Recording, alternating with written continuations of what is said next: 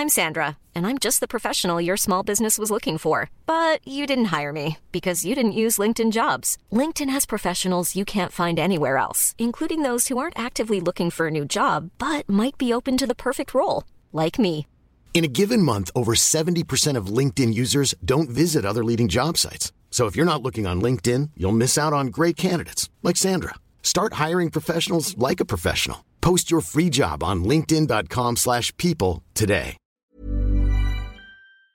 Las noticias. ¿Qué tal? ¿Cómo le va? Buenas tardes. Estás a punto de escuchar Yo soy Javier Alatorre. las noticias con Javier Alatorre. La vamos a pasar muy bien. Comenzamos. Déjala que baile con otros zapatos, unos que no aprieten cuando quiera dar sus pasos. Déjala que baile con faldas de vuelo, con los pies descalzos,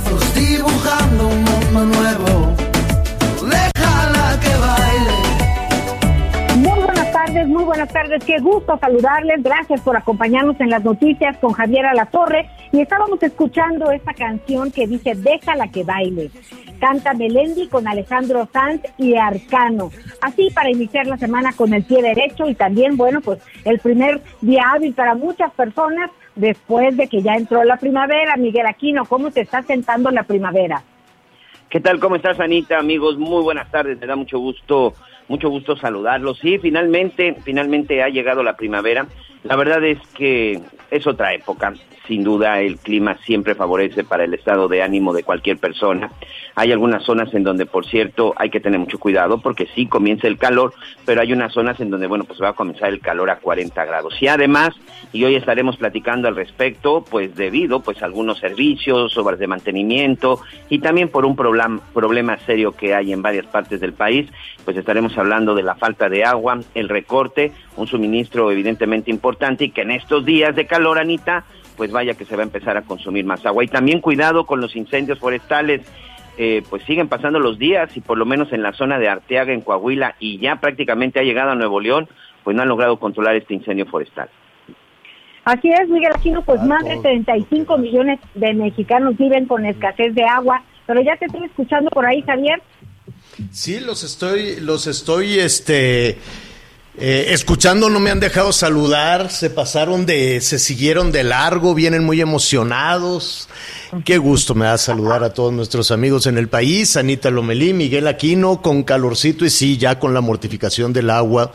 Eh, la verdad es que hay que empezar a tomar las, las eh, medidas pertinentes, ¿no? Y pues uno de pronto dice, bueno, ¿qué vamos a hacer si nos cierran el- la llave? Discútalo, háblelo con su familia, tenga este pues el agua limpia en, en los depósitos cubiertos eh, y sobre todo pues un, un tema del ahorro, ¿no? Un tema de utilizar el agua de manera prudente, de manera suficiente. La Ciudad de México es por mucho y dentro de la Ciudad de México hay alcaldías donde, este, mira, el promedio, para sacar un promedio, eh, cada habitante de la Ciudad de México se gasta, se bota más o menos 320 litros de agua diario. Lo vamos a ver en un, en un momentito más. Pero para llegar a ese promedio de 300, pues habrá que poner un máximo y un mínimo. Hay alcaldías donde pues el consumo puede ser de 20 litros. Eso quiere decir que hay alcaldías donde el consumo puede ser de 700, 800 litros diarios. ¿Quién se puede gastar 800 litros diarios de, de agua? Pues sí lo hay. Sí, Sí, lo hay. Hay personas que, que por- por muchas razones. Entonces, ¿qué podemos hacer? Ya lo vamos a platicar en un momentito más, pero una cuestión básica es eh, busque las fugas que usted pueda controlar. Yo sé que el 40% del agua que tenemos, que, que se fuga en nuestro país es porque tenemos unos ductos ya muy viejos y se va y se, se pierden, ¿no? Se va al subsuelo. Pero también es cierto que todos sabemos, dices, ¿no? La, ya voy a mandar a arreglar este flotador de, del tanque del excusado, ya voy a mandar a arreglar la llavecita que está goteando, ya voy a mandar a arreglar eso. Cada gotita, cada gotita, pues es también una fuga de agua que, que vamos a que vamos a necesitar. Así es que de ese tema vamos a hablar. Este, ¿cómo les ha caído la primavera, Anita, Miguel? Ay, pues mira, la primavera siempre sienta bien. A mí me gusta muchísimo y además, pues todas estas eh, connotaciones que tiene, eh, pues místicas, sanadoras y pues la primavera nos viene a recordar, Javier, Miguel, amigos, pues que cuando todo se cae podemos volver a empezar. Entonces me entusiasma muchísimo esa idea, me gusta. Oye, este, pues sí, sí, sí, sí, hay que poner buena, buena actitud, las cosas van cambiando, eh, ya se van acercando pian pianito, pian pianito las lluvias, ¿no? Este, que nos dejaron ya desde hace, desde hace muchísimos meses, vienen las altas temperaturas, eh, y bueno, viene con la primavera. Fíjese que la, la, la primavera, es, eh, es curioso porque para una zona del país, digamos que para el centro del país, centro y una parte también del, del sur, este, son las temperaturas más altas, ¿no? Por ejemplo, para nuestros amigos que nos sintonizan allá en Baja California, en Sonora, Sinaloa y demás, que sí tienen más o menos altas temperaturas, pero ellos empiezan a batallar hasta junio, julio, agosto, ¿no? Son, unos son unos calorones tremendos. Para la Ciudad de México, el calor fuerte pues ya se acerca, ¿no? Abril, mayo son las temporadas de, de, mucho calor y a mediados de mayo pues ya empiezan a llegar las, este, las lluvias. Oiga, qué escándalo con las alertas sísmicas en la Ciudad de México. Qué desorden. Sí, sí, sí, sí. Estuvo tremendo porque pues el, el, viernes había como que un gran desconcierto. Decías, bueno, pues ¿qué está pasando? Suena la alerta sísmica y, algo que no se dijo desde el viernes es que parte de la alerta sísmica que sonó, ya van a ser, dicen que ya lo van a revisar.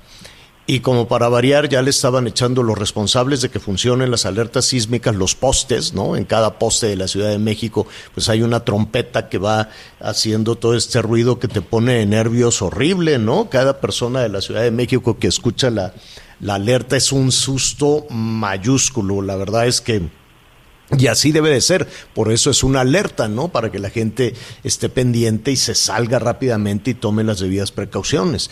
Pero desde el viernes, la Ciudad de México, así como que guardaba silencio el gobierno de la Ciudad de México, pero desde el viernes en la noche que hubo dos alertas, en, en estas dos ocasiones, seguido de la alerta, Miguel Anita venía una voz que decía, esto es un simulacro, esto es, ¿no?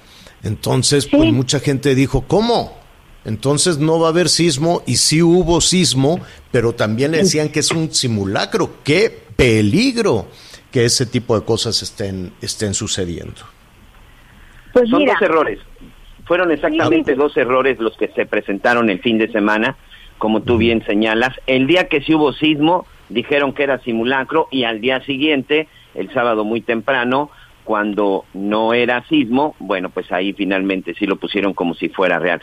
Doce errores que ya fueron reconocidos por la propia jefa de gobierno y que evidentemente, bueno, asegura y advierte que sí va a tener consecuencias. Y sobre todo consecuencias, yo creo que sí es muy importante. Uno, pues se debe de tener mucha atención en ese tipo de alertas, sobre todo por la emergencia que normalmente se vive, la psicosis, porque no creo que tenga otro calificativo, la psicosis que provoca el escuchar esa alarma tan horrible, señor, es lo único que no extraño de la Ciudad de México, sinceramente, pero sí debe de haber una, debe de haber algo que, que evite esto, porque recordemos que mucha gente cuando escucha la alerta se han presentado accidentes accidentes por este tipo de errores de gente que en un momento de desesperación pues prácticamente sale corriendo de casa. Oye, sí. y sí, el, el, temblor del viernes, no sé si lo sentiste tú, Javier, pero sí no. fue un jalón serio. La verdad es que este, sí que qué asustados nos quedamos. Ya entre que simulacro no y con el jalón encima, pues sí, muchi, mucha gente que, que pues evacuó su hogar, su edificio, ya era en la noche, ya la gran mayoría estaba en casa, este, pero sí qué susto. Y mira, que lo chequen porque pues dependemos en gran medida de eso. Y por otro lado, también nosotros estamos muy pendientes de tener clara nuestra mochila de vida, nuestra ruta para, para evacuar, porque fíjate que en mi edificio, sí, unos cuantos se hicieron pelotas, unos querían subir y otros querían bajar, no porque sí se sintió fuerte, al menos en Coajimalpa una delegación al poniente de, de, la Ciudad de México. Acá no, ¿eh? Yo, yo desde el principio, yo hacia el sur de la Ciudad de México, cero, nada. Este, nada, nada, nada ni nada. Este, así es la Ciudad de México, ¿no? Es, eh, tiene diferentes asuntos en el subsuelo. Bueno, pues esto le costó la chamba a una persona, eh, según lo que dijo el gobierno de, de la Ciudad de México porque hubo errores el viernes y hubo errores el sábado. Y no fue, ya primero le estaban echando la culpa a las, eh, a las máquinas, ¿no? Y por ahí salió uno de los este, responsables de, que opere la alerta sísmica a decir, no, pues es que eso es lo que heredamos. Yo dije, no, ya, ya, ya, ya, párenle, de que, que, si los conservadores, neoliberales, fifís, malvados, eso es lo que nos dejaron. No, hombre, pues tú ya llevas tres años operando el sistema. Tres años operando el sistema. Entonces, nada, que es que eso fue lo que recibimos. Eso valía cuando recién empezaba el gobierno pero esta historia de que todo lo que te sale mal le eches la culpa a un neoliberal, neoliberal conservador, fifí, malentraña, hijo de quién sabe qué, pues no. Entonces, este, ah, eso fue lo que dijo un funcionario, pero pues ahora ya salió Claudia Sheinbaum y dijo, no, no, no, no, no. Esto no fue un error de máquinas, se van a cambiar, se va a migrar a un sistema digital, se van a modificar todos los, los, los postes y pues esto costó la chamba eh, no dijeron el nombre eh, desde luego. A, dos funcionarios responsables de dar mantenimiento y eh, pues constatar que opera siempre conforme a lo que debe de ser. ¿no? El, el C5, que es el... O sea, un funcionario la regó el sábado, un, un funcionario la regó el viernes y el otro funcionario la regó el sábado. Mira, pues fueron responsables de que no tuviera el mantenimiento apropiado para estar al 100 la alerta sísmica. No, no, no, no es un tema de mantenimiento. Pusieron ahí, esto es un simulacro y eso es peligrosísimo. Ese no era un tema, creo yo, de mantenimiento. Eso es un asunto que tienes que activar. Pues el, hecho es que ya están tomando las, las, medidas adecuadas, se va a modernizar todo el sistema, este, se va a migrar a un sistema digital y sí, la misma jefa de gobierno de la Ciudad de México reconoció que el asunto es muy serio.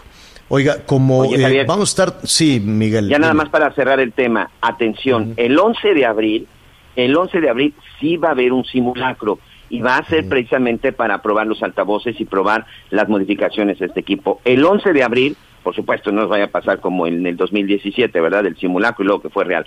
Pero bueno, esperemos que no. Pero el 11 de abril desde hoy ya se está anunciando que sí habrá un simulacro y aquí vamos a estarles recordando a nuestros amigos.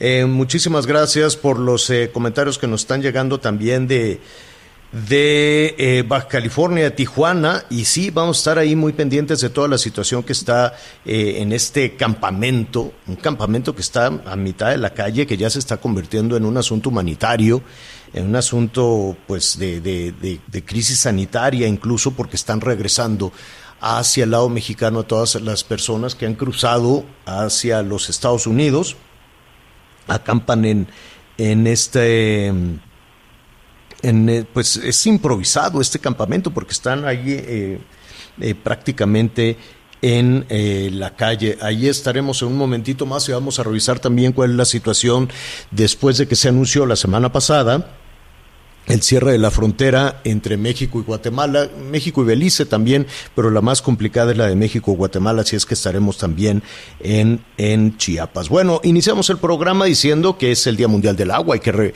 hay que reflexionar en todo esto.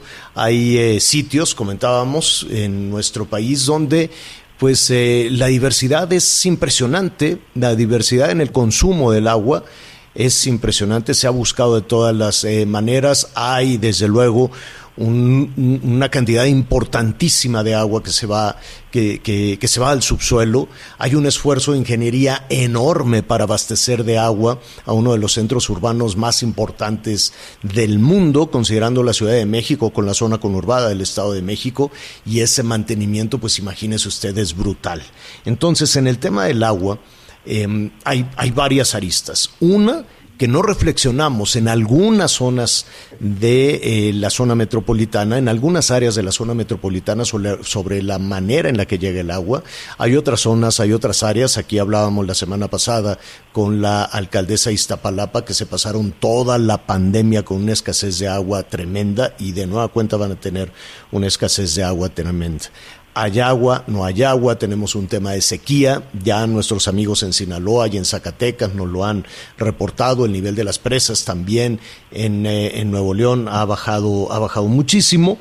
Así es que yo le agradezco al director de agua potable de la cuenca de aguas del Valle de México, eh, César Luna Baena, que esté con nosotros esta tarde. César, ¿cómo estás? Buenas tardes. ¿Qué tal, Javier? Muy buenas tardes por estas, eh, por estas fechas. Eh, entiendo que de manera regular se hacen los mantenimientos al sistema Kutsamala. Eh, ¿qué, ¿Cuáles son las precauciones que debemos de tomar en esta parte del país y por qué es necesario eh, disminuir el suministro de agua? Sí, permítame comentarte antes que nada, permítame compartirte un saludo del presidente Andrés Manuel y de nuestra directora general Blanca Jiménez y aprovechar esto en el marco del Día Mundial del Agua. Eh, sí, justamente como tú lo mencionas, normalmente ah, en estas fechas de Semana Santa se, programan reducciones programadas al, suministro, pero en este año, como bien lo comentas, tenemos aparte aunado de eso un problema ya grave de sequía, que, que básicamente está en todo el país y la cuenca del Cutzamala pues no lo ha dejado de, de, sentir. Entonces, a raíz de, estas de estos sistemas de, de, de este de la sequía que se nos ha prevalecido. Lo que hemos, lo que ahorita, lo que ahorita es importante puntualizar es que durante toda la pandemia del año pasado, prácticamente nosotros tuvimos Cuchamala trabajando a su máxima, a su máximo caudal. Es decir, esto hasta el mes de agosto estuvimos dando 15.8 metros cúbicos por segundo y posterior a eso hasta el primero de diciembre hicimos una reducción que es en la que ahorita nos encontramos. Ahorita estamos entregando alrededor de 14.8 metros cúbicos por segundo y esta reducción la pensamos mantener hasta el 15 de mayo, que es la fecha donde ya por el nivel del sistema y por la propia tema de, de sequía vamos a tener que reducir a 13.2. Sin embargo, para esta misma fecha, el TACMEX tiene otro gran sistema que es el sistema Lerma, donde en esta época del año está entregando un volumen considerable para riego, alrededor de 1.5 o 2 metros cúbicos por segundo, entonces la intención es que ellos este compromiso lo tienen hasta el 15 de mayo.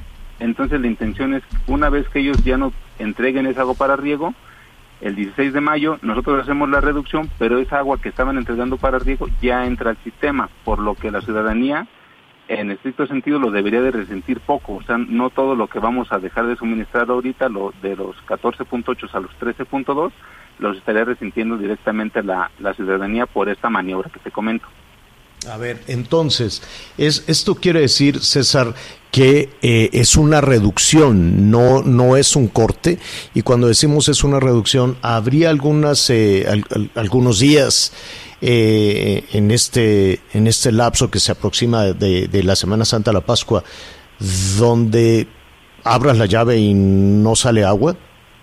Y nosotros tenemos pensado un mantenimiento, pero no va a ser, no va a ser paro. Es una reducción, como tú bien lo comentas va a ser el día 25 y 26, que es el jueves y viernes de esta semana. Durante estos dos días vamos a estar entregando 13.2 y después de esos, día el sábado, en principio estarían entregándose otra vez los 14.8. Entonces, durante estos dos días sí se va a ver una reducción en el suministro pero por el tiempo corto que estamos considerando, creemos que, que prácticamente debería de pasar este, desapercibido. Obviamente lo que sí lo va a sentir, como bien lo mencionaba el doctor Carmona la semana pasada en la conferencia, son las partes altas donde entrega el sistema Cutzamala, en las partes altas de Álvaro Obregón, de Magdalena Contreras y Tlalpan, y seguramente en las partes más alejadas donde se entrega el Estado de México, que es este Ecatepec. Esas zonas sí lo van a poder resentir y sería en una baja en su caudal.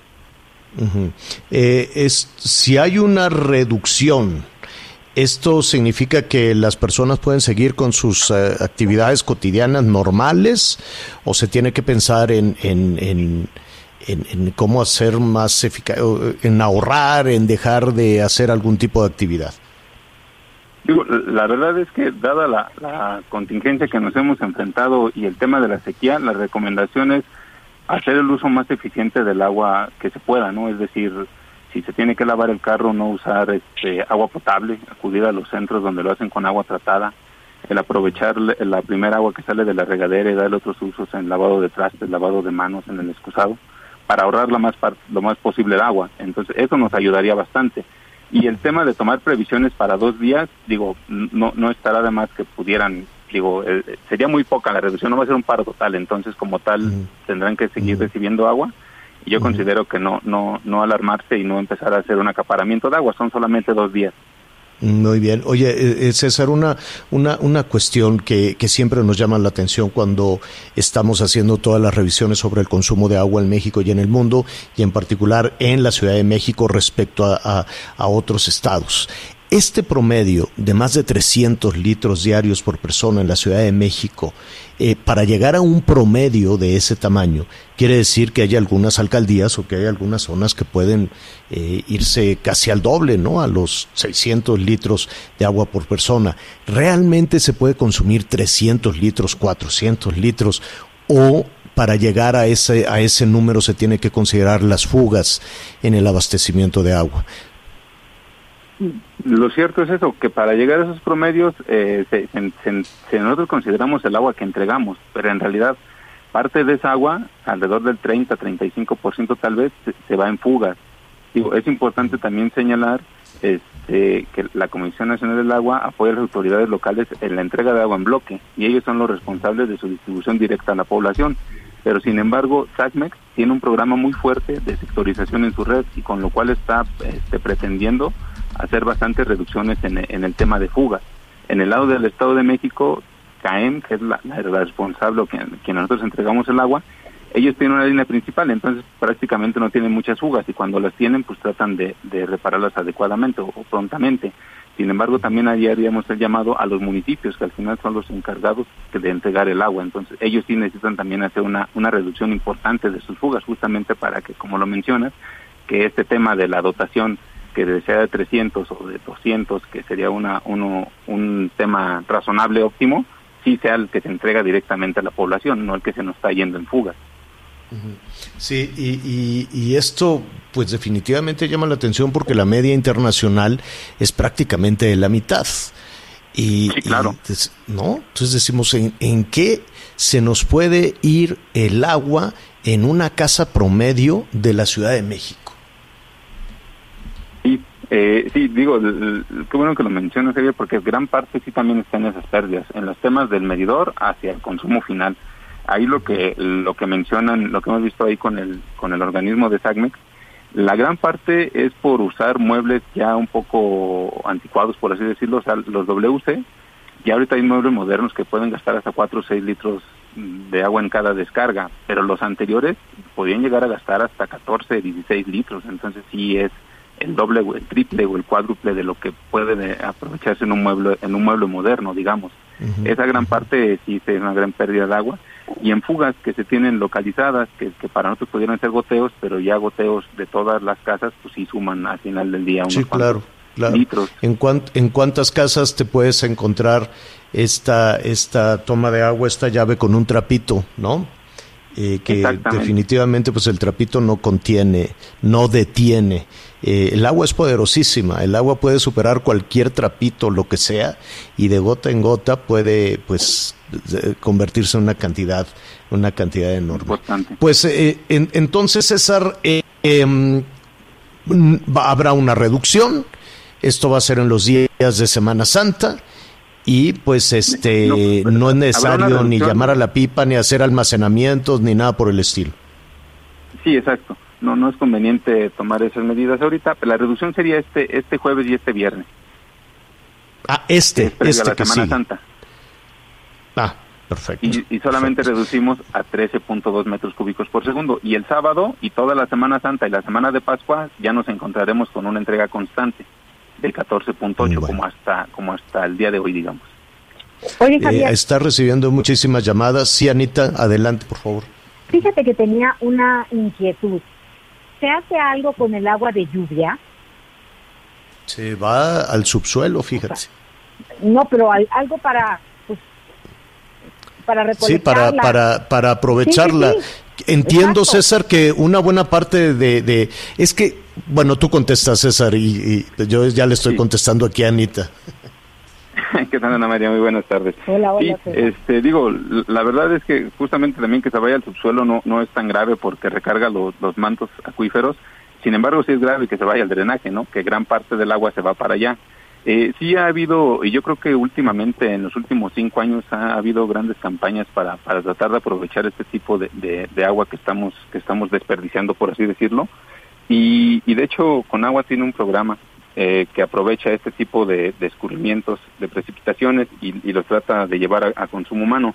La verdad es que no hemos tenido, hemos tenido poca, poca, yo creo que considero también poca, poca difusión y poco acercamiento. Sin embargo, este año se espera poder llevarlo a más gente para poder aprovechar justamente esta agua, que, que es de gran importancia y que y que servirá para las localidades donde tienen tandeos de, no sé, cada dos, tres, cuatro, hasta cinco días a la semana. Así es. Pues eh, César, te agradecemos y estaremos ahí pendientes este, y te haremos llegar desde luego los, los comentarios. Sí, te dice, te, te, te, hablan de, de Iztapalapa, por ejemplo, eh, de Catepec, ¿por, qué históricamente hay, eh, hay, un desabasto de agua en estas zonas? ¿Qué, qué, qué, qué es lo que sucede, César?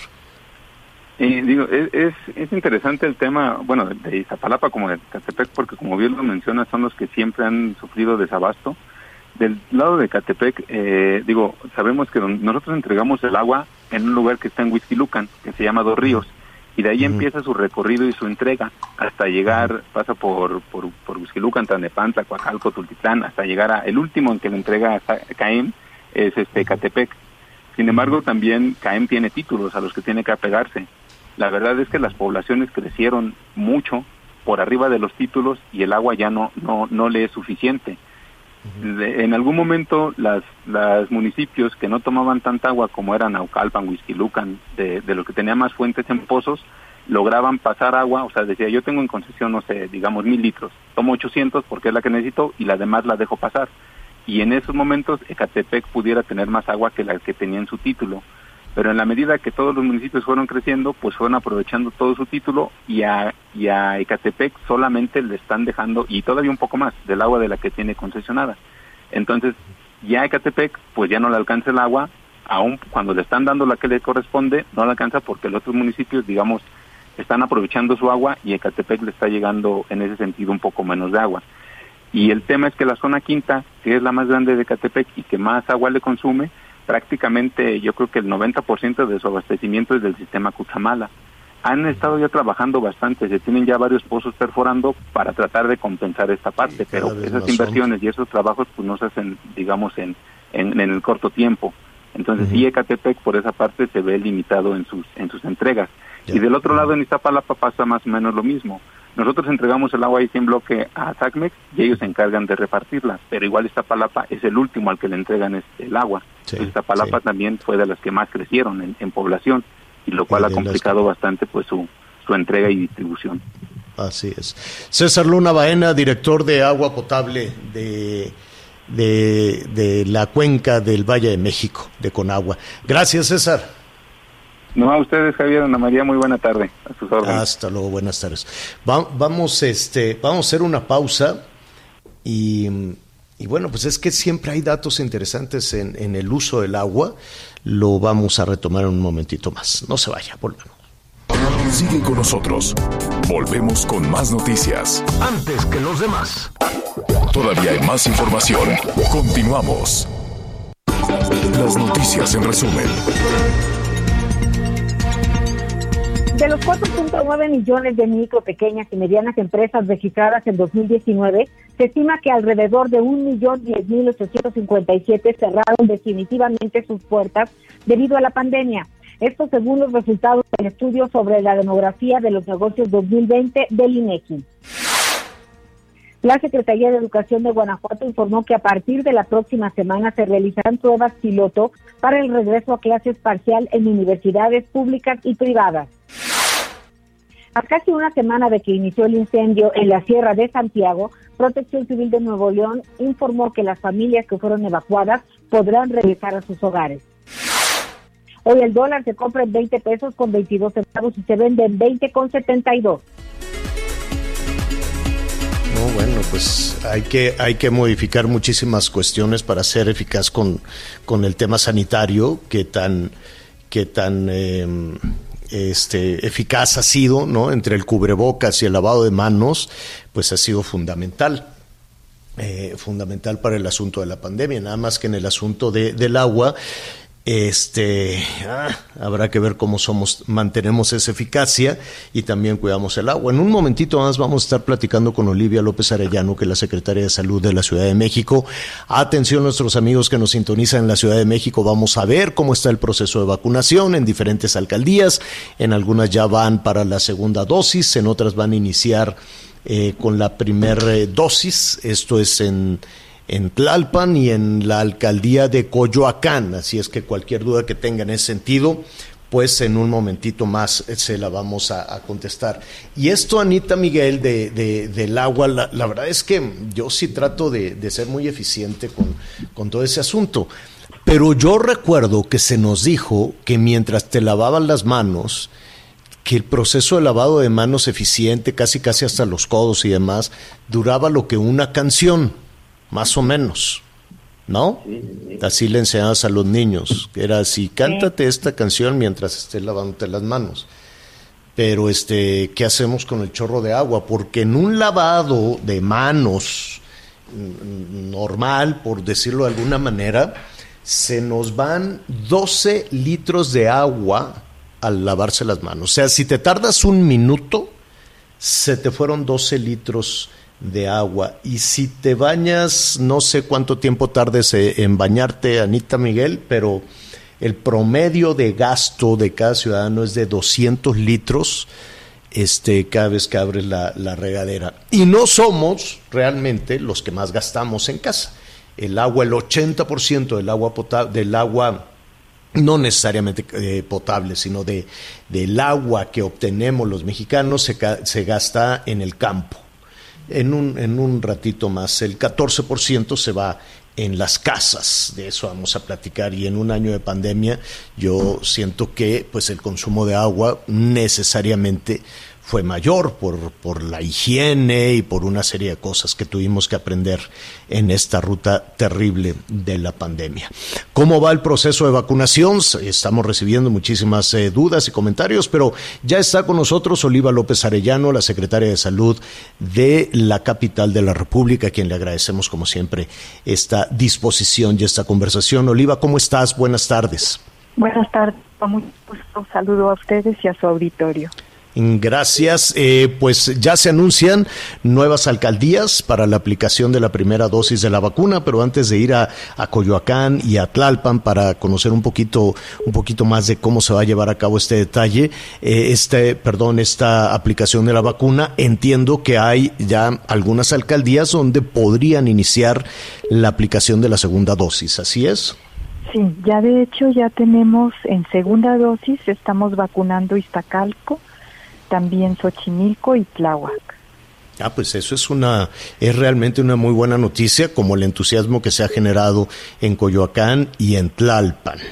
Por ejemplo, de Tlalpan nos dicen, ¿es verdad que se va a aplicar la vacuna en este parque de diversiones, en, en este, ¿cómo se llama? Six Flags, ¿verdad? En Six, Flags. y en otros puntos. Es, así es, se abrirán espacios más grandes. Sí, tenemos tres macrocélulas, macrounidades vacunadoras, que es la Prepa 5, la Escuela Nacional Preparatoria número 5, eh, Six Flags y el plantel del IEMS, que está en Topilejo. En la página de vacunación CDMX están las direcciones exactas. Efectivamente, en Tlalpan vamos a tener tres macrocentros vacunadores y en Coyoacán también tres Eso es muy buena noticia. vacunadores. Es una muy buena noticia porque se cambia un poquito, si las condiciones de la alcaldía lo permiten, a que sea un espacio mucho más, más amplio, ¿no? Y de Así más, es, y más con- accesible. Con, exacto, con un punto donde en el caso de Tlalpan le dé acceso a todos los pueblos de la zona de Topilejo y el resto de pueblos eh, que están en esa zona y que tienen dificultades de, de acceso.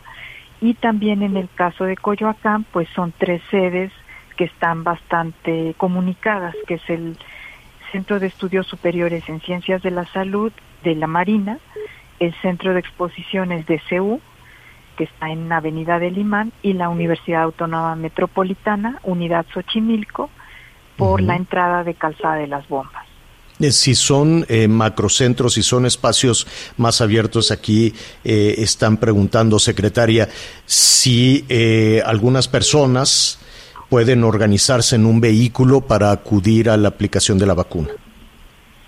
Sí, eh, pueden organizarse en un vehículo y ya a la entrada descienden del vehículo y de ahí los conducen a los sitios de registro. Eh, siempre tenemos compañeros tanto de participación ciudadana como de servidores de la nación que están atendiendo las necesidades de los adultos mayores. Por ejemplo, si requiere una silla de ruedas, se le acerca, tenemos en esos centros eh, vacunadores o algún apoyo o requiere pasar con algún familiar. Entonces, eh, hay un personal de distintas áreas de gobierno federal y local desplegado para apoyar a los adultos mayores, hacerles un trámite fluido, grato, seguro y que salgan rápidamente muy contentos con su vacuna. Qué bueno, esa, esa es una es una muy buena noticia, es un asunto muy muy alentador. Te siguen preguntando si si llegan eh, en vehículo tienen que descender. Ya nos nos está señalando que que sí. Pero qué sucede con las personas que estén haciendo fila afuera si llega alguien en un vehículo? Te pregunto. Ah, bueno, tenemos este la muy organizados estas entradas con vehículo, la entrada con eh, peatonal. Eh, también tenemos eh, la regulación de los flujos de adultos mayores. Aquí la recomendación es que les va a llegar un SMS diciéndoles en función de su apellido qué día de la primera letra del apellido paterno, qué día le toca y un horario propuesto para que esto nos permita no tener mucha concentración Una de personas a una hora, sino irlos desplegando a lo largo de la jornada. Esto nos ha funcionado muy bien, no tenemos filas, no esperan mucho eh, los adultos mayores y podemos atenderlos con eh, la comodidad que merecen. Los adultos mayores que se registraron en la página de mi vacuna son quienes recibirían ese SMS. Sí, sí, si no se registraron, pueden hablar a Locatel y ahí los orientan. Ah, muy bien. Eh, pueden hablar a Locatel quienes no se registraron para no saturar Locatel, pues. O, o es necesario que las personas que se registraron hablen también a Locatel? No, no, no, no. Las que se registraron en mi vacuna, que es la plataforma federal, van a recibir el mensaje de texto. Si alguien no se registró, tiene dudas, eh, puede hablar a Locatel. Están eh, preguntando sobre la vacuna que se les aplicará. Eh, sí. Sí, en adelante. Alcaldía Coyoacán vamos a aplicar vacuna Pfizer y en Alcaldía Tlalpan estaremos aplicando la vacuna Coronavac de la empresa Sinovac. Eh, la Ciudad de México está recibiendo el, la, la- la- la cantidad. Sabemos que ha sido limitado, que no es un asunto que le, que le afecte únicamente a México, ve cómo está Europa en conflicto con, con Inglaterra, en conflicto con Estados Unidos, en fin, ¿no? Aquel esfuerzo por hacer eh, mucha más amplia y equitativa la entrega de vacunas, pues vemos que no ha sido, no ha sido efectivo. ¿En qué condiciones está la Ciudad de México? Bueno, la Ciudad de México recibe una asignación de biológico en términos de equidad y de distribución nacional. Entonces, sobre esto que recibe la Ciudad de México, eh, la coordinación de la Brigada Correcaminos, eh, también la Secretaría de Bienestar a través de servidores de la Nación y el gobierno local encabezado por la jefa de gobierno hace un planteamiento de cobertura universal con el biológico que reciba eh, y una misma vacuna para alcaldía. Por eso, si se recibe cierto de vacunas, pues se alcanza a incluir una alcaldía con, como es el caso de Coyoacán, con 137 mil personas estimadas, adultos mayores de 60 y más años, para vacunar con Pfizer.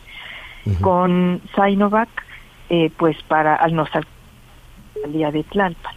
Entonces, esa es la perspectiva de la que se disponga concentrarla toda en una alcaldía según los adultos mayores estimados, para tener una cobertura universal con un mismo tipo de vacuna en esas alcaldías.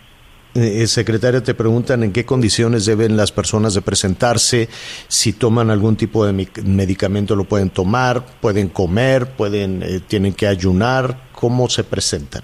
No, no deben ayunar. Aquí algo muy importante es que se presenten con como, ropa cómoda porque tienen que eh, liberar su brazo, el de menos uso, generalmente el izquierdo, para que les apliquen el biológico.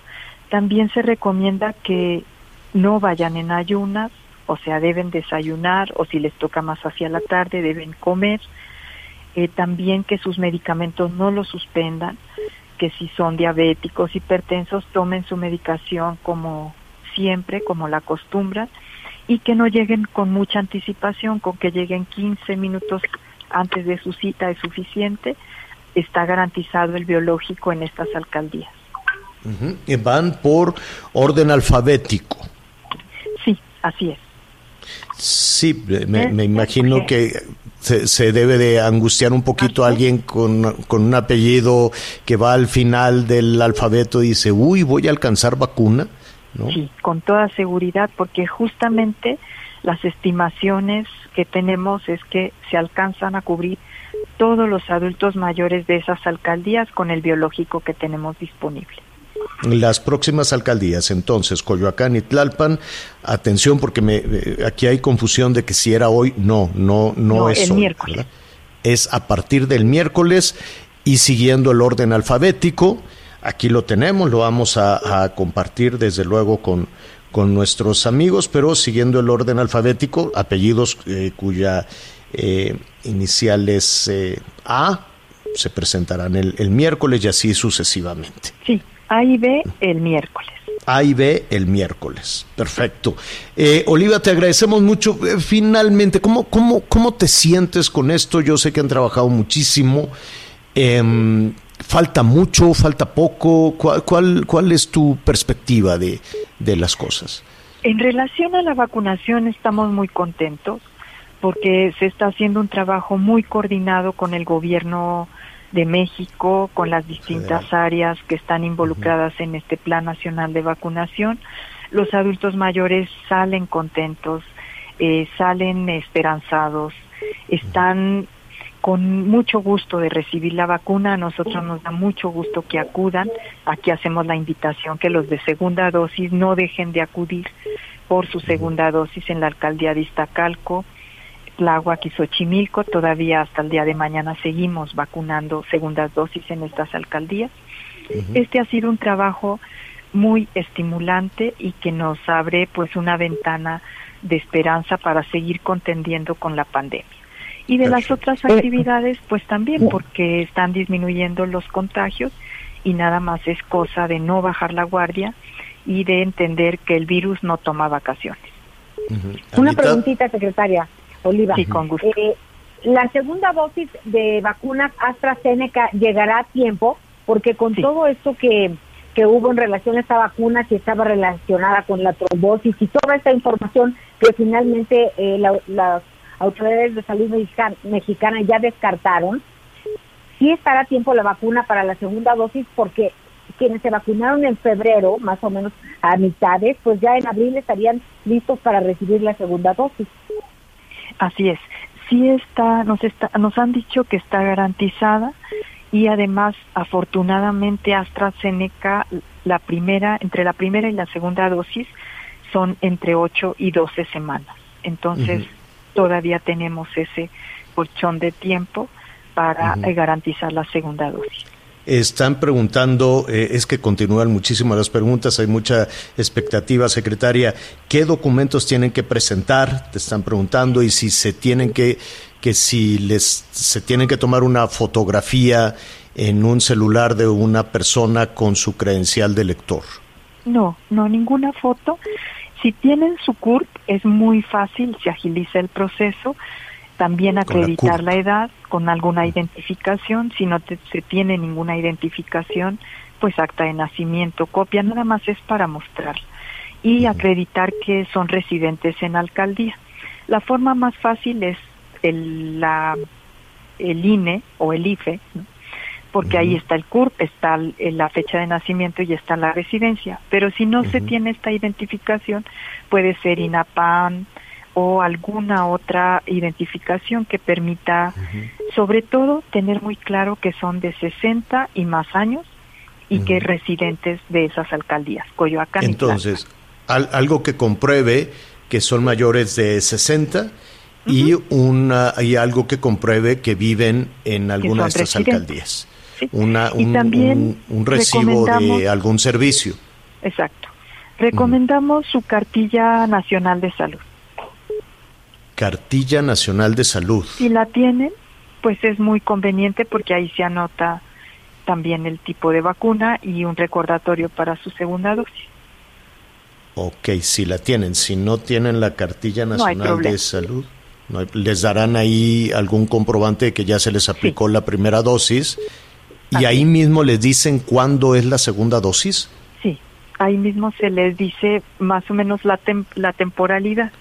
Por ejemplo, en el caso de la vacuna Pfizer son entre 21 y 42 días y en el caso de la vacuna de Coronavac de la empresa Sinovac son entre 28 y 35 días. Ok. Pues, eh, pues ya está, hay que comprobar eh, de alguna manera que se es mayor de 60 y em, si no se tiene el INE, pues están algunas otras credenciales o está la CURP y un, algún recibo de servicio. Hay, hay, aquí algunas personas, adultos mayores, que dicen, oiga, yo soy, yo, yo vivo en la casa de mis hijos y no tengo manera de, eh, no tengo recibo de, de luz o de agua, ¿qué puedo hacer? ¿Puedes llevar el de los hijos? Eh, no, es mucho mejor si tiene alguna que le llegue algún estado de cuenta bancario o alguna ah. cosa a su nombre, sería mucho mejor algo a su nombre con la dirección de, ese lugar. Sí, porque si no va a pasar al área de casos que tienen que hacer una revisión y se entretienen un poco más. Ay, se entretienen más. Oye, pero la última duda que aquí tengo. Hay algunas personas que se llevaron a sus papás a vivir a su casa. Entonces, pues los registraron en su demarcación y llevan pues, su comprobante de domicilio, pero no hay manera de que tengan pues algo que acredite que viven ahí, a menos que pues vayan a los hogares a ver o, o, cómo le harían. Sí, ahí ese fenómeno ya lo tuvimos en Miguel Hidalgo, por ejemplo, o en Coajimalpa, donde mucha gente eh, llevó a sus papás, pero en realidad no eran residentes. Vivían en Whisky Lucan y aprovecharon que ahí se estaba vacunando para tratar de vacunarse. Aquí apelamos a la responsabilidad y a la solidaridad de todas las personas que sean residentes, realmente residentes, porque si no se desplaza a un, una persona que es residente. Una, una última cuestión, ya se nos va el tiempo. ¿Habrá posibilidades, las personas que no pueden movilizarse, que tienen que estar en su, en su casa, en algún momento acudirían a aplicarles la vacuna? Así es también las brigadas de salud en tu casa. ¿Y qué, tienen que hacer? ¿En mi vacuna? en, el portal? No, ahí también sí hay que hablar a Locatel. Ah, a Locatel. Ok, muy bien. Oliva López Arellano. tanto como siempre, como personas postradas. ¿Perdón? Tanto en asilos como a personas postradas acudimos a los sitios con las brigadas de salud en tu casa para vacunar. Perfecto. Oliva López Arellano, secretaria de Salud de la Ciudad de México, siempre muchísimos comentarios alrededor de esto porque de ese tamaño es la expectativa que ha generado la vacuna. La buena noticia es que se sigue avanzando y que llegan dos nuevas alcaldías. Muchísimas gracias. Gracias, buena tarde. Gracias, muy buenas tardes. Ya nos vamos a hacer una pausa y volvemos. Sigue con nosotros. Volvemos con más noticias. Antes que los demás. Todavía hay más información. Continuamos. Muchas gracias por todos sus mensajes. Nos dicen aquí también eh, qué pasó finalmente, por qué no comentaron nada en Nayarit. Nos dicen nuestros amigos en el estado. Sí, en unos minutos más estaremos platicando al respecto también vía streaming. Por lo pronto, pues ya se supo de este enfrentamiento con el ejército y la captura de uno de los sicarios del cártel Jalisco. Muchas gracias. También en Durango padecemos mucho de agua y también se viene la época de la sequía, nos dice el señor Cristóbal. Y finalmente, nuestros amigos también en la zona de Chihuahua, aquí también hay un problema serio y sobre todo viene la... Gracias por acompañarnos en Las Noticias con Javier La Torre. Ahora sí ya estás muy bien informado.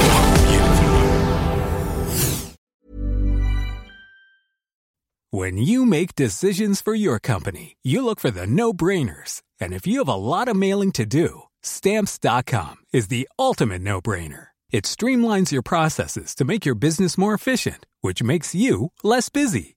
Mail checks, invoices, legal documents, and everything you need to keep your business running with stamps.com.